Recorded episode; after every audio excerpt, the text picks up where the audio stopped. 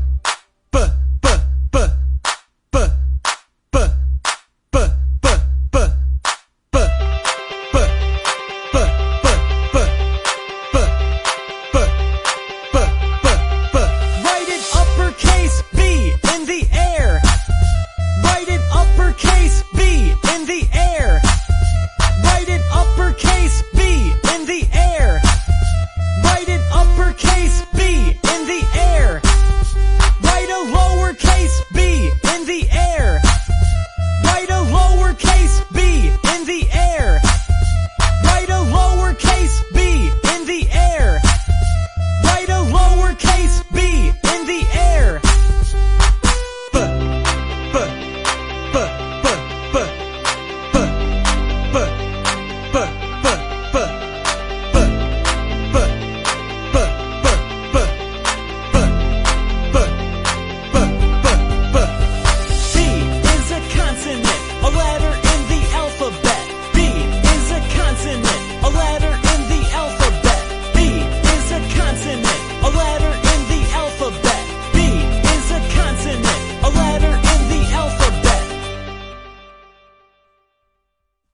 还在为宝宝早教困扰吗？